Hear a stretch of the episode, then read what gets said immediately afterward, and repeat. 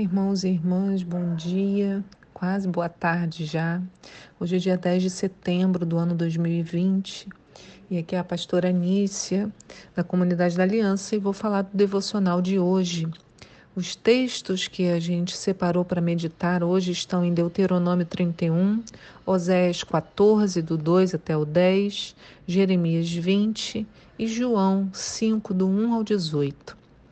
E a pergunta que eu tenho para nós hoje é: o que devemos falar com Deus? Para muitos, o retorno à presença de Deus é muito difícil. Não sabemos o que falar, como nos achegar, há muita acusação em nossa mente, nossos pensamentos se tornam confusos, ouvindo coisas como: será que ele me aceita? Será que eu posso falar assim com ele? Quem sou eu para tentar orar? Minha vida está uma bagunça horrível. E há aquela voz lá no fundo dizendo: não tem mais jeito para você, perdeu sua chance, já era. Deixe-me te contar a verdade.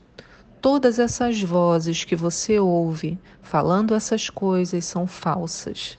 Se você pudesse bloqueá-las de sua mente, ouviria clara e abertamente a voz do nosso Deus dizendo, como lemos em Deuteronômio 31:8 no devocional de hoje, que diz assim: o próprio Senhor marchará à tua frente, ele estará sempre contigo, nunca te deixará, jamais te abandonará, não tenhas medo, nem te apavores.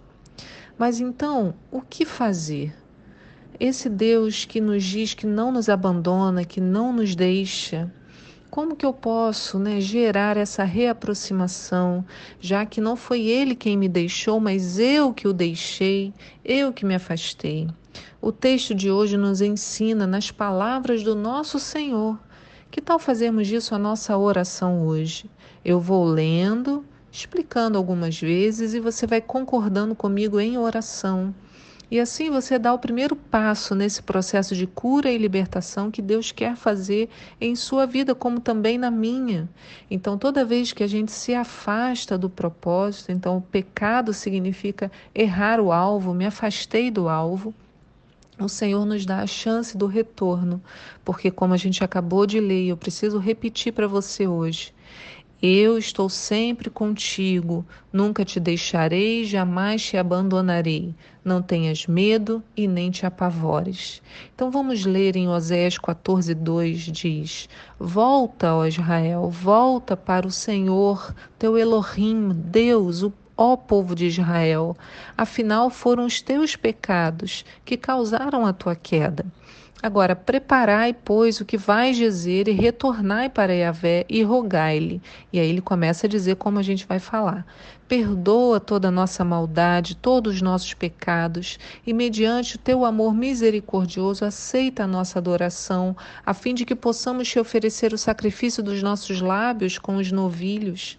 A Assíria não nos salvará não mais montaremos cavalos de guerra e jamais cultuaremos as obras das nossas próprias mãos, dizendo: Tu és o nosso Deus. Porquanto só tu, ó Elohim, nosso Deus, é compassivo e cuidas do órfão e de todos os necessitados. Então, aqui, o que ele está declarando é: Senhor, não quero mais confiar na minha própria força, não quero dizer para mim mesmo, para as obras da minha mão, né, para o meu esforço, tu és o meu Deus, confiar no meu esforço, mas eu quero agora olhar para Deus que é compassivo e cuida de todas as necessidades. No versículo 4 continua: Eis que eu curarei a sua infidelidade, Deus já falando para nós, e os amarei de todo o meu coração, porque a minha ira já se retirou sobre você. Serei, portanto, como orvalho para Israel, e ele haverá de florescer como lírio e lançará suas raízes como cedro do Líbano. Então, o orvalho é aquela água leve que cai né, sobre as plantas, então que é necessário para que as plantas cresçam e multipliquem, dê frutos, né? Flores, sementes, flores e frutos. Então o Senhor é isso, é isso e está dizendo: olha, serei para você como esse orvalho, você vai florescer como o lírio e lançará suas raízes como o cedro, raízes profundas. Seus ramos crescerão, seu esplendor será como a da oliveira, sua fragrância como o cedro do Líbano. Então você vai ter o perfume do Senhor. Os que habitam em segurança, a sua sombra retornarão, renascerão como trigo, florescerão como a videira, e o renome de Israel será como o do vinho do Líbano. Entende o Senhor dizendo para você: você vai renascer como trigo, vai florescer. Vai ter um novo nome, o renome de Israel. Ó Efraim, o que tenho eu com os ídolos? Eis que eu te ouvirei e cuidarei de você. Sou como cipreste verde, de mim procede o teu fruto. Então o Senhor está dizendo, né, nos ensinando, à medida que a gente fala para Ele, né, perdoa minha maldade, meus pecados, só isso, o resto todo é Deus respondendo.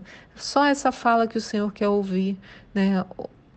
teu amor misericordioso. Então você mesmo fala para Deus: lembra-te do teu amor misericordioso e aceita a minha oração.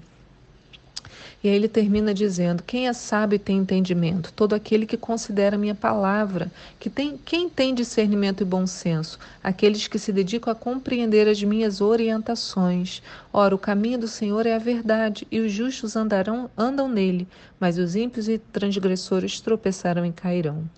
Então, amém, irmãos. Pega essa oração, faz você ler esse texto sozinho no seu quarto e prepara-se para o retorno ao Senhor. O Senhor está de mãos abertas, né? O braço dele não está encolhido para que ele não possa salvar. Então, o que ele nos ensina é o que ele diz aqui: Eis que eu curarei a sua infidelidade e os amarei de todo o meu coração, porque a minha ira já se retirou de sobre eles. Só quando a gente pede perdão e se arrepende, como o texto nos ensina. Que o Senhor te abençoe no dia de hoje e que essa seja a sua oração e a minha oração também. Fique com Deus. Amém.